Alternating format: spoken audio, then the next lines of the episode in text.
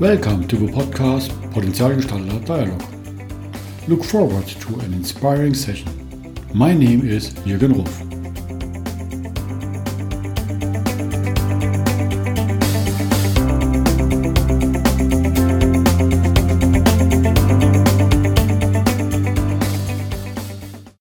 Welcome to today's podcast. Today, I'm really glad to have a great person from Africa here, and it's Chris Nwachukwu from Nigeria. Hello, Chris. Hello, Jeff. How are you doing? Thank you. Thank you, Chris, for your time. I'm really delighted about having you uh, looking on everyday's posts and pictures from animals and nature you're doing in uh, LinkedIn, at LinkedIn. It's every time so nice to see what the nature is gifting us. But before we start to deep dive in that, maybe a little bit for our listeners, your background, that because it's a little bit funny. You studied computer science, you're a certified project manager and facility manager, working as a trainer for reproductive health and HIV AIDS in Huso. Um, but you are, from the main, what I see, an environmentalist, so an environmental educator what happens that you are shifting from computer science to nature? Yeah, of course, I, I did study uh, computer science, and of course, it was not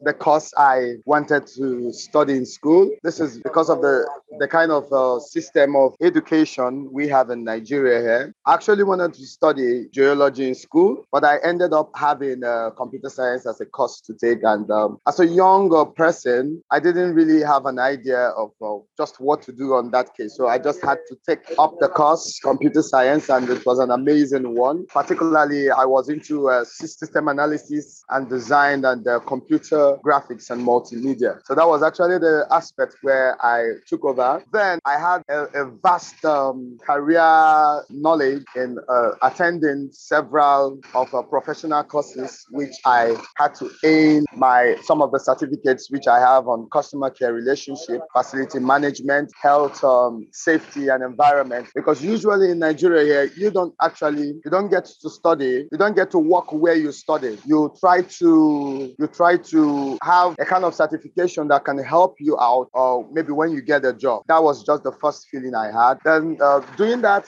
I also had to attend um, my NYSC, where I was um, NYSC. It's a compulsory one-year service for Nigerian youth. When you graduate from school, and I was a pet trainer for uh, for one year, where I volunteered uh, to teach uh, young young people about um, HIV and AIDS and how to prevent it, and um, also working to help um, people with HIV and AIDS to educate them more and more. So with it, my my career in the, the environmental field started. My career in the environmental field started when um, it started from a young age, but just that I didn't have um, focus to start up one. Uh, uh, like I always tell people, being I being an environmentalist, I didn't get a degree for it it's it's something that is part of us as human beings because every one of us has that part of nature in them. It's just that we are not conscious about it. So this ignited it in me that I started taking up some environmental projects around my community, and uh, people said, "Promise, why don't you just answer the environmentally?" So it's just like um, quite a title, not really one that uh, is uh, certificate being backed up. It it, it, it, it helps me to still get focused in what I'm doing as an environmentalist. And you founded your own NGO initiative, the founder Green Promise Initiative, to do it more seriously. Yeah, the organization was uh, founded in the year in November, year 2019, because um, I believe that we have um, an obligation for nature we have an obligation to protect the environment. Mm-hmm. And um, I live in a place where people do not take their environment important. We are not interested in what happened to our environment. Over here, where I come from, everyone is wants to make money. Everyone wants to uh, live in big houses. Everyone to drive the latest cars at the expense of the environment. Sometimes people drink water and they just throw it off. There is no consciousness. And why? Because civilization has taken us away, taken our minds away from the things that are necessary for life. So the, the Green Promise initiative came up about when um, when I had um, I had a, a I asked myself what impact will I make to my society? What impact will I make to my world? And I cried that night. I cried that night when I had that um, vision because already I have a, a, a job I'm doing. I um, my computer field. I I have a company called uh, Prompts Hub Concept. We're into uh, graphic designs and uh, multimedia and print services. So I thought about because I wasn't feeling um, happy with what I was doing. I feel that a part of me should be doing something. So that night I slept very bothered. I'm going I'm going spiritual now. So just be ready for that. so that part of me was very bothered about it and I slept with a, a huge burden in me. Suddenly, while I was thrown into a trance where a green bean appeared to me, something that is really out of this world. I usually don't like telling my stories to people who do not have uh, the environment at heart because they, they will not really understand what I'm trying to say, or somebody that is not spiritual enough, because this field is both spiritual and physical. There is a connection that has to be done. So I had a connect with this um, nature being. Let me call it the nature being. And in that being, it said, it feels my heart desire to save the environment. And it's glad that people like this have this urge in them. And it told me that, uh, Chris, the environment is what you have and it's what protects you. That God has given us this planet as guardians of it. And the onus lies in our hand to preserve it. Preserving it means preserving ourselves, preserving our lives. That whatever the earth is, that is what human beings are. As the earth is living, human beings are also living. Just like we have a brain, the earth has a brain. Just like we have blood, the blood of the earth is just like is the rivers and the oceans and several others. There is a need to protect it. No father will be happy that he leaves a house for you to take care of, and he comes back and see the house in shambles with litters and garbages all around. That is exactly what we are doing to our planet. And it's time for you to bring up this consciousness in people so they can be able to understand more and get connected to them. That was what I had. And that night I woke up and I cried heavily, so bitterly. So that was what made me to start up this. And my English name, uh, uh, uh, just like we have it in Nigeria, everyone has a, a, an English name. If you watch, my name is, uh, uh, my full name is Promise, Promise Chris Nwachukwu. So, and that's in that same dream, I asked, what organization can I start? He said, your name is divine. Because I could remember when I was small, they, my parents, my, my mom and my dad, they're actually late. My dad died in London. Yes, he had an heart attack and died. My mom died when I was, uh, when I was quite uh, like two years or three years. So, but I could remember when my father told me that my name was a divine name. It was given to me out of um, a vision too. So it asked me, what is my name? I said, promise. He said, that is good. That that is the name of the organization. It's wonderful because you have already your purpose in your name. Yes. So the name has a purpose already. So it said the Green Promise Initiative. And that was where the name was birthed. And um, immediately I started this. Already I had connections with nature because I was fascinated about everything about nature because I want to know what this animal is doing. I want to know what this plant is doing. I want to know why our earth is like this. I want to know, I, just, I just want to know. I don't really see the way people see things. I don't really see it that way. For example, if a tree is bended uh, somehow, people see it, oh, this is a bended tree. But I see it as something that is that is uh, that is wonderful. I view it in another way. I see it as as our life that when things certain things beat your lives around, that you can bend the other way to see a life out of it. So that's just the way I see my things in nature, and I believe that everything in nature has a purpose. So with all this, it's it's already started. I just had to get the platform. Already, I was in LinkedIn. I wasn't um, very very active on it. I, no post, nothing, nothing, just there. And a friend of mine from Egypt connected me, told me I should start up with LinkedIn. That that is where your message could be sent around and people could actually learn more from you. I started on Facebook, and that was how I got a, a, a good number of people and many people who also had that same vision I had. All we just had to do was to put our minds together, and the initiative is growing. We have connections all over the world just from a dream, just from a little vision. And that's how the organization is growing and growing and growing. The only problem we have in, in my country here, Nigeria, is that no one is interested in the environment. And uh, mostly when I talk to people about the environment, they feel I'm crazy. When I tell them the environment is alive, they feel I'm crazy.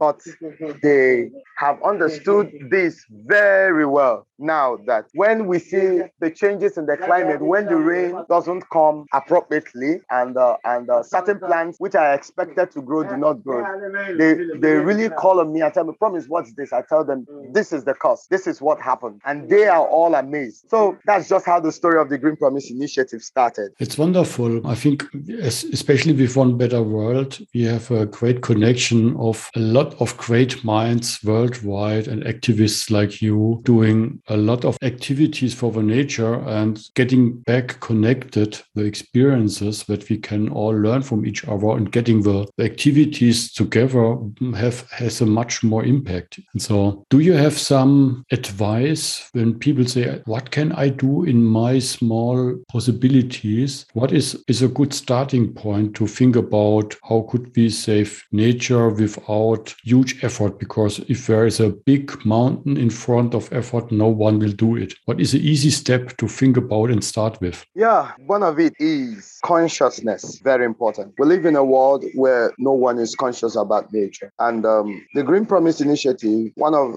our tagline says to bring up, inspire environmental consciousness. Because I believe a part of us has a place for nature and environment at heart. So I tell people always that no act is small for nature. No act is small for nature. My father says this. He said, um, "Tiny drops of water makes a mighty ocean." We shouldn't wait till we have um, a very big um, thing to do and um, everyone sees it, and you think that, uh, that that's when impact is made. Impact is not made that way. We've seen the stories of nature of how constant running of water could weather a, a rock down. It is what persistence persistent that makes those rock to be eroded, to be weathered down. It is persistence of the water dropping that makes a mighty ocean. So if a big water does come up, I know we could all see the visible impact, but there's an impact a little drop makes. So everyone has a duty for nature. No matter what you're doing, no matter the field you are or whether you're working in the field already, you have a duty for nature. You should do it. Whether you're picking up trash, whether you're planting trees, planting trees,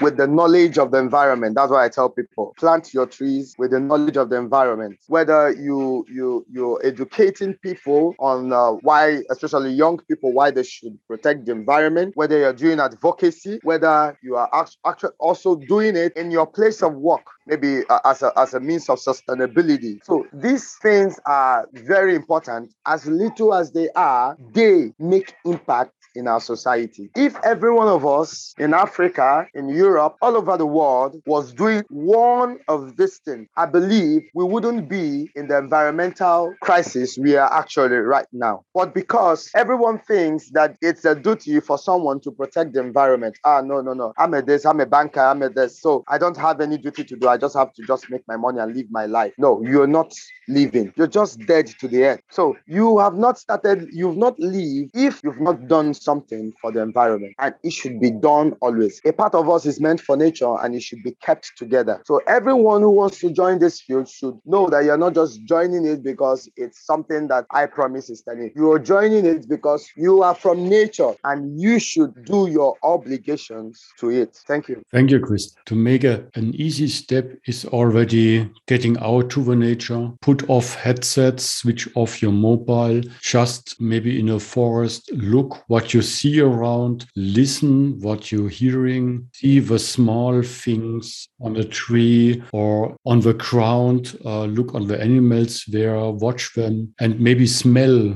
the nature again because sometimes rushing through it. We don't experience it anymore. And that's what I think you mentioned about consciousness. Feeling the water in a shower really dropping on our skin and really sense it. And that's small things um, that we can teach our kids again. It might be a vision is coming that we like to safeguard the nature. Yep. I I I would also add uh, just like having a nature experience because out of the business of uh, our cities and all that, of course, you know, our cities are not sustainable. Our cities are not sustainable, except just few cities which um, I could call they're sustainable. So even in the busyness of it, uh, one of the ways I usually tell people, maybe someone who doesn't really feel nature, is just like what you said. I'll tell them try to take a walk in nature during weekend. Try it, and there is a kind of feeling that is divine you get. It, is also a way of um, getting yourself immersed with the feelings of the the world around you and what nature can actually do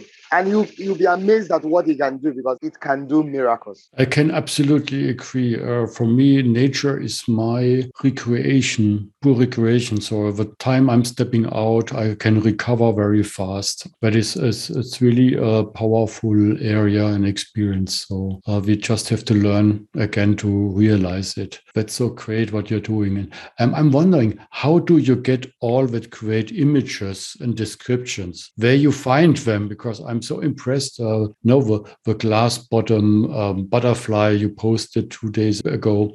It's amazing. Uh, I wasn't aware that it's existing and it's such wonderful images every time.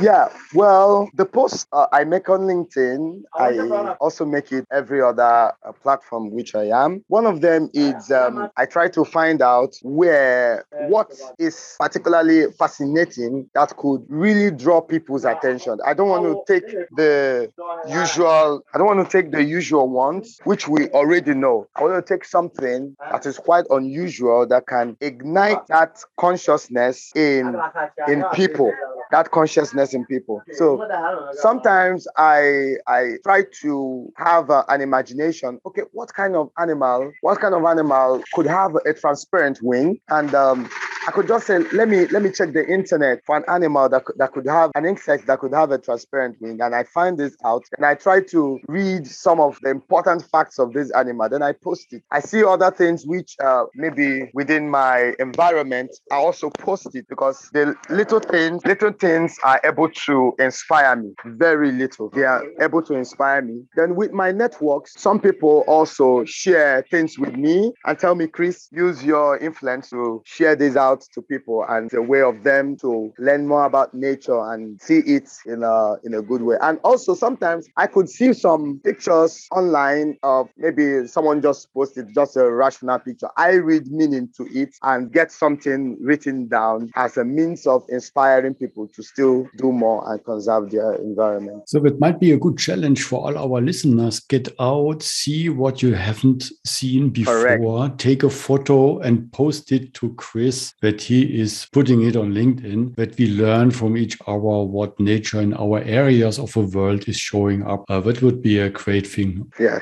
exactly. So Chris, if you're looking now to the, the, the new year, which just started, um, are there activities in front of you, projects where you say, I'm excited what is coming.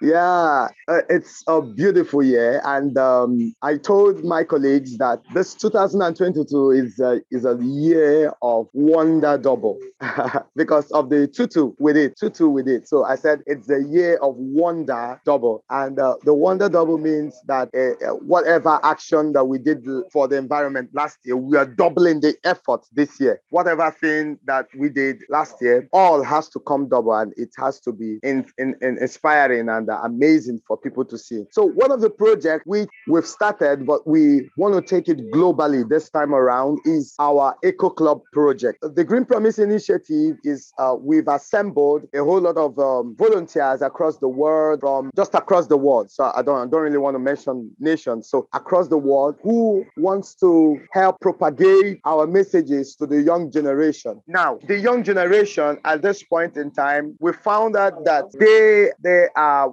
well one, one of the effects of civilization the effects of civilization is hitting them. Today we find our little children, they are more concerned on playing video games, they are more concerned on their smartphones, they are more concerned on the internet. None have connections with the nature. None of them even some of them don't even know. Maybe they could see some certain animals and ask, Oh, mommy, what is this? Daddy, what is this? But when you bring some brands to them, ah, they are able to recognize those brands. So this is the kind of deficiency we're having in the life of our children. So I, I thought that it's very important we bring our children to the field. I see many organizations uh, such as uh, Fridays for the Future future, but doing one thing or the other. Uh, but you know, this thing they're doing, it's um, more or less um, a kind of uh, climate strike just to let world leaders know. And we know very well that world leaders and politicians will still be politicians. Whatever thing you're telling them to do, it won't be done at the spec which you are demanding. But the little ones are able to be influenced so that they can go home and teach their parents more. So we have been able to get a lot of topic, a lot of topic ranging on, on the environment from the oceans to the bees to to mycelium to permaculture to um, oh my god, it's just a, a vast range. We are trying to incorporate it into as an extra curriculum activities for them. So we will be having um, volunteers that would send out letters to different um, schools uh, uh, I know that this project will be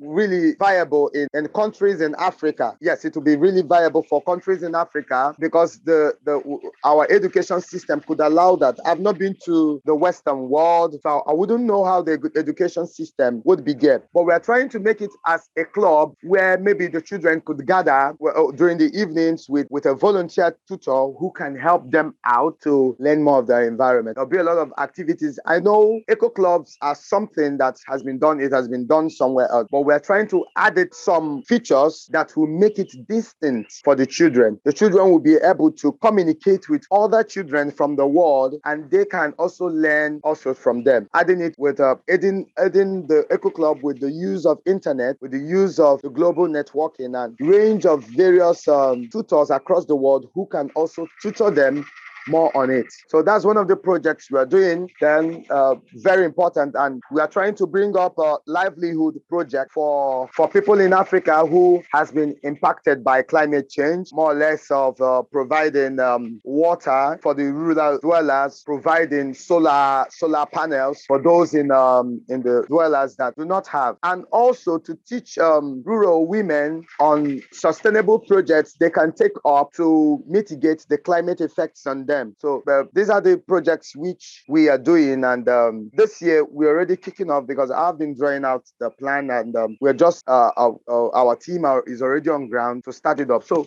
uh, it's, it will be an opportunity for more people to join because the more hands join, the more the progress is being seen and being felt. Yeah, wonderful. And we will put the, the links to your activities in the show notes that where people find them and can follow up with you um, if they're interested to join and to support. Chris, thank you so much for your insight. I wish that it's not only a double because we have three twos in the year. So it's a triple of uh, success of what you are doing. I will follow it um, because as we are connected, I, I'm loving your images. I'm loving your stories. And thank you so much for your time and your insights. I wish you all the best and hopefully talk to you soon. Thank you. Thank you. I'm, I'm, I'm really happy to have joined the show. And uh, uh, the, the, this, just like you said, this is my first time in, in podcast. Um, I, really don't know how it, it, has been done, but I'm just grateful that uh, you gave me this opportunity to come up and uh, to for people to hear my amazing story and be inspired to it. And uh, I'm glad that uh, the platform has been given, and I will still be in connection with you for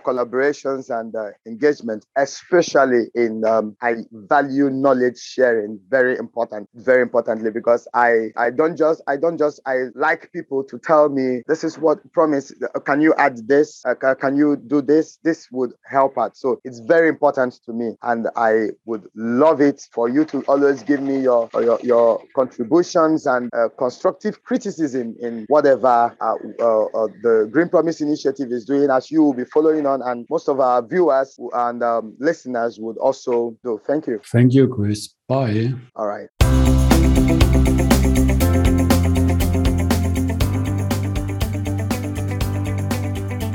You have heard the podcast Potenzialgestalter Dialog from jürgen.ruf.consulting. Thank you for listening. Have a wonderful day.